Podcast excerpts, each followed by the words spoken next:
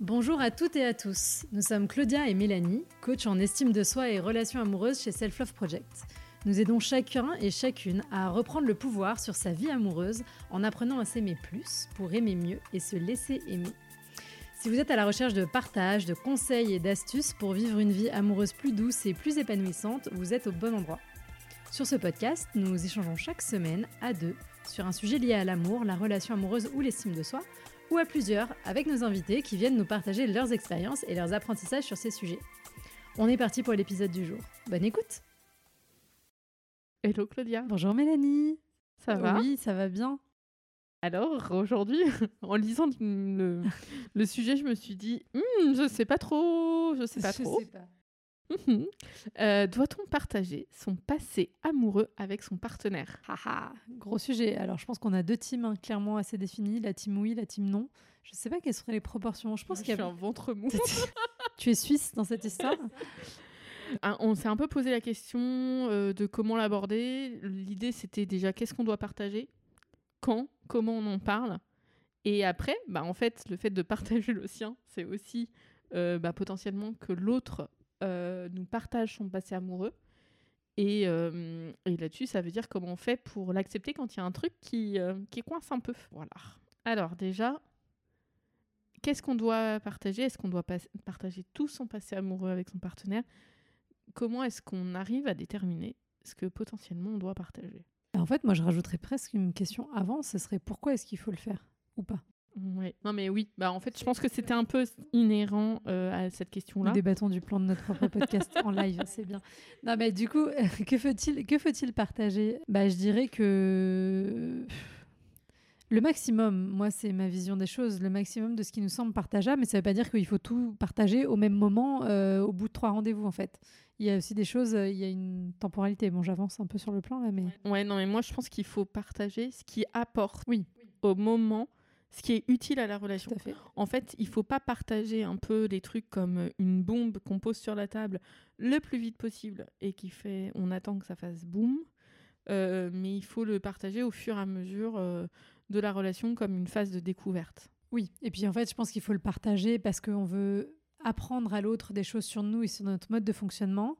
Il faut pas le faire en mode effectivement genre euh, bah voilà comment je suis ou voilà comment j'en ai chié, merci de te démerder avec ça ou alors en mode un peu vantardise, euh, tu vois, euh, un peu je mets en avant non mais tu comprends, moi j'ai eu tel partenaire, tel partenaire, voilà.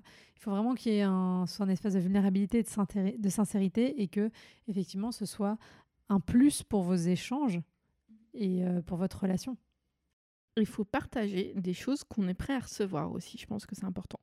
J'ai souvenir, bon, je parle de ta vie, mais c'est pas grave, euh, d'un de tes ex qui t'avait demandé combien tu avais eu de partenaires euh, sexuels dans ta vie. Et euh, tu avais répondu à un nombre qui était un peu plus élevé que le sien. Et il l'avait hyper mal pris. Bah, en fait, il n'aurait pas dû poser la question s'il n'était pas prêt à accepter toutes les réponses possibles. Ah bah ça, c'est toujours la règle, hein. on pose pas de questions si on veut pas entendre la réponse. hein. Mais ça c'est oui bien sûr, bien sûr. Euh, ne ne- n'en parlez pas ou ne posez pas de questions si vous n'êtes pas prêt à recevoir. Et, ou alors si le but c'est aussi d'être dans un espèce de truc de jalousie, puisqu'on parle de d'en parler, mais poser les questions sur le sujet, c'est pas non plus pour euh, évaluer euh, euh, et être dans une forme de comparaison avec l'autre. Le but c'est de mieux le connaître, de mieux comprendre, de comprendre ses mécanismes. Et en fait c'est là où c'est important et, peut-être nécessaire d'en parler, c'est que parce que l'autre va vous raconter, ça va aussi vous apprendre des choses sur sa façon d'être, sur sa capacité à évoluer, à se remettre en question. Et pour nous, ça nous semble des marqueurs importants pour une relation. Et essayer de pas juger en fonction de ce que le partenaire répond. Euh, on a complètement cassé notre plan, on s'en excuse. Mais en fonction de ce que le partenaire répond, euh, de ne pas juger euh, par rapport à ce qu'il a fait. Ce qu'il faut, c'est juger de l'évolution qu'il y a eu. C'est ça. Moi, je pense notamment, si on parle d'un partenaire, votre partenaire vous annonce qu'il a trompé plusieurs fois des personnes. Ben, oui, potentiellement, ça peut vous mettre un point de vigilance et vous faire peur. Enfin, parce que si c'est un schéma qui est revenu euh, depuis longtemps, euh, mais est-ce que entre temps, il a fait quelque chose, il a compris son mécanisme, et est-ce que c'est quelque chose qui va reproduire? Du coup, faut le regarder à l'aube de la nouvelle relation que vous êtes en train de construire avec lui, et au regard euh, de cette relation et de ce qui se passe. Oui, et c'est pour ça que vraiment la capacité à évoluer, là, elle, enfin, c'est hyper riche en fait d'aller partager ces choses-là. Et hum, il y a tellement de choses sur vous et sur l'autre euh, dans ces histoires que en ne le partageant pas du tout, euh, vous vous privez et vous privez l'autre de clés importantes pour le bon fonctionnement de votre relation. Du coup, si on sur la question qu'est-ce qu'on peut partager, pour moi, la réponse c'est tout est partageable, mais tout n'est pas partageable au même moment. Et il faut du temps et il faut partager potentiellement. Il y a des choses qui sont plus facilement partageables que d'autres, donc allez-y euh, petit à petit. C'est ça. Et ce qu'il faut, c'est aussi euh, bah, essayer de rassurer son partenaire là-dessus et de faire en sorte que ce soit pas quelque chose d'anxiogène parce qu'en en gros, des fois, on va aussi euh, partager des choses pour faire peur à l'autre et c'est un mécanisme d'auto-sabotage. Tout à fait. Donc voilà, ayez conscience de vous, ayez conscience vous aussi, bon là je repars dans le plan un peu plus avant, mais de vos propres triggers qui font que bah, dans ce que la personne va vous raconter, bah, vous allez y projeter votre propre passé. Bah, typiquement sur l'histoire de la tromperie, si vous avez jamais été trompé, vous réagirez pas pareil que si vous avez déjà été trompé, potentiellement. Donc ayez conscience de vos propres biais pour pas qu'ils viennent se greffer là sur euh, ce que votre partenaire vous raconte, mais utilisez-le plutôt pour creuser encore plus et apprendre toujours dans quelque chose qui est sain et équilibré et pas euh, qui devient du flicage ou de la jalousie. Quoi. Et après, du coup, sur le euh, comment on en parle, là, ce qui est important, c'est d'essayer enfin je pense, on le disait tout à l'heure, hein, mais euh, de donner euh, toutes les clés d'explication. Et de parler aussi euh, de l'analyse a posteriori, parce qu'il y a des choses qui se sont passées, mais c'est comment vous le voyez et quel est l'intérêt et pourquoi vous en parlez. Donc lui expliquer pourquoi vous le mettez. Vous, en parlez, vous choisissez d'aborder ce sujet maintenant. Oui, et puis en fait, sur une même histoire, vous pouvez parler de, des points ABC à un moment et des points X, Y, Z à un autre moment. En fait, encore une fois, il y a des choses que vous serez euh, à l'aise de partager euh, plus tard aussi dans la relation et il faut accepter ça. Donc, euh, et le meilleur moyen de le faire, bah, c'est de le faire avec sincérité, avec vulnérabilité. Moi, je l'ai eu fait des... au bout de trois, trois dates, voire même au bout de deux dates. Non, non, au bout de deux dates, d'aller poser sur la table un peu le sujet, un peu en mode, bah ok, bah, depuis combien de temps tu es célibataire et pour, enfin, comment ça se fait qu'on se rencontre aujourd'hui là? Qu'est-ce qui s'est passé dans ta vie euh, avant ça et qui fait que on est en face l'un de l'autre euh, à cet instant?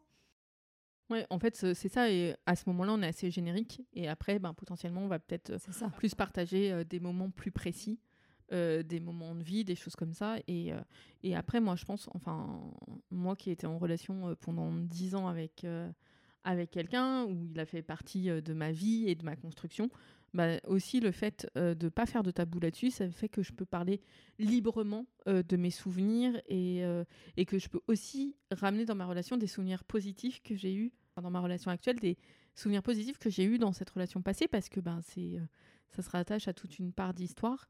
Et, et, voilà, c'est aussi de. Ça peut permettre de rassurer la personne de parler de cette relation parce qu'il comprendra pourquoi vous n'êtes plus avec cette personne. Aussi, ça permettra de prouver que euh, la relation est, guérie et qu'elle est saine et d'évaluer ça. Et ça peut permettre de rassurer, euh, de rassurer l'autre. Oui, je pense que souvent on n'en parle pas parce qu'on a peur qu'en en parlant, on donne l'impression à l'autre que c'est encore quelque chose d'important pour nous. Et en fait, encore une fois, ça dépend comment on en parle. Si on est en train d'en parler tout le temps, toujours en train de comparer, ah bah oui, moi mon faisait ça, ah bah oui, moi machin, oui, là, il y a du questionnement à faire. Et si l'autre en face de vous est comme ça, vous pouvez vous interroger. Mais encore une fois, si vous le ramenez de façon opportune, et ça peut se déclencher, bah, je sais pas, par exemple, il peut y avoir une dispute, votre partenaire, il dit un mot euh, qui, du coup, vient trigger quelque chose chez vous. Bah, en fait, après coup, quand vous reparlez de la dispute, il faut parler de ça. En disant, bah, en fait, quand tu m'as dit ça, voilà ce qui s'est passé en moi, parce que ça vient me rappeler ce que mon ex, il me disait. Et du coup, bah voilà, voilà comment c'est. Et du coup, ça vous ouvre aussi un sujet de conversation et vous pouvez parler de ça. Et c'est hyper intéressant parce que bah, ça veut dire que votre partenaire, il va pouvoir être euh, euh, en conscience de ça, il va pouvoir faire attention. Vous aussi, ça vous évite de vous engrainer dans un truc du style Ah là là, mais c'est un red flag, il a dit la même chose. Alors qu'en fait, ça se trouve, c'était un truc qui était complètement maladroit. Ou alors euh, juste une fois parce que c'est une façon de parler. Enfin voilà. Donc, comme tout en général, confronter la réalité et sortir de du fantasme slash de la parano, qui est le côté mauvais du fantasme qu'on peut avoir dans nos têtes, dans ce qu'on projette, bah, pour euh, être dans quelque chose de plus sain. Quoi. Et euh, la dernière question qu'on s'était posée sur ce sujet-là, c'était euh, comment est-ce qu'on fait pour accepter le passé de l'autre? Bah, de toute façon, je pense que déjà le point de départ, c'est de se rappeler que quand on a dépassé, allez, je vais dire les 25 ans, l'autre vient avec son passé et c'est comme ça et c'est très bien. en fait. Et vous, vous venez avec le vôtre. Donc, en fait, si vous voulez que l'autre, il accepte votre passé, vous devez être en mesure d'accepter le sien. Ça, c'est un peu la base. Après, je ne sais pas s'il y a des conseils un petit peu plus euh, spécifiques à, aller, gratter, mais, euh, mais si, en fait, je pense que c'est toujours ça. C'est comment est-ce qu'on se regarde soi aussi dans cette énergie-là et se dire, si je n'accepte pas son passé, si ça vient réveiller quelque chose en moi, qu'est-ce que ça vient réveiller et pourquoi? Qu'est-ce que je peux aller gratter de cette émotion-là Qu'est-ce que ça vient dire sur mon propre rapport à moi et aux autres? Et là, il peut y avoir des pistes de solutions. Mmh. Et après, ben, des fois, euh, oui, en fait, euh, vous êtes un caractère anxieux, vous savez que vous avez un travail à faire sur la jalousie. Ben, il y a des relations dans lesquelles on ne peut pas se mettre et où ça va pas être euh, compatible. Et, mais c'est dans le passé, dans le présent. Et ben, ça, faut aussi accepter ses limites par rapport à ça. Ou des fois, il y a peut-être des choses qui ne seront pas acceptables. Et et c'est OK. Mais en fait, c'est si jamais votre, son passé appuie trop sur vos red flags et vos red flags présents, ben, dans ce cas-là, en fait, il faut se poser la question est-ce que c'est résolu ou pas Ou est-ce que non, c'est trop fort pour moi Et dans ce cas-là, ben, ça. peut-être que c'est pas tout n'est pas acceptable. Quoi. Oui, c'est est-ce que c'est quelque chose que je peux travailler? Est-ce que, enfin voilà, posez-vous ces questions-là. Euh, mais effectivement, on en revient toujours à cette histoire de se connaître bien pour mieux relationner en connaissant ses propres limites et ce qu'on peut euh, accueillir ou non. Euh, quand je disais tout à l'heure rapidement, oui, il faut l'accueillir à tout prix, non, pas forcément à tout prix, mais c'est juste que si vous choisissez de continuer de relationner avec cette personne, alors il va falloir accepter ça. Mm. Accepter ça, ça ne veut pas forcément dire ah, je trouve ça trop génial, trop, trop bien et tout. Ça, ça peut vouloir dire à l'autre être. Enfin, ça peut être de dire à l'autre, bah oui, en fait, quand tu me dis ça, je me rends compte que ça réveille plein de trucs chez moi, il faut que j'ai le temps d'y réfléchir. Éventuellement, si c'est des trucs un peu gros, je sais pas ce qu'on pourrait avoir en tête, mais euh, voir si l'autre est OK pour euh, que vous lui posiez des questions, pour mieux comprendre ses mécanismes, pour vous rassurer.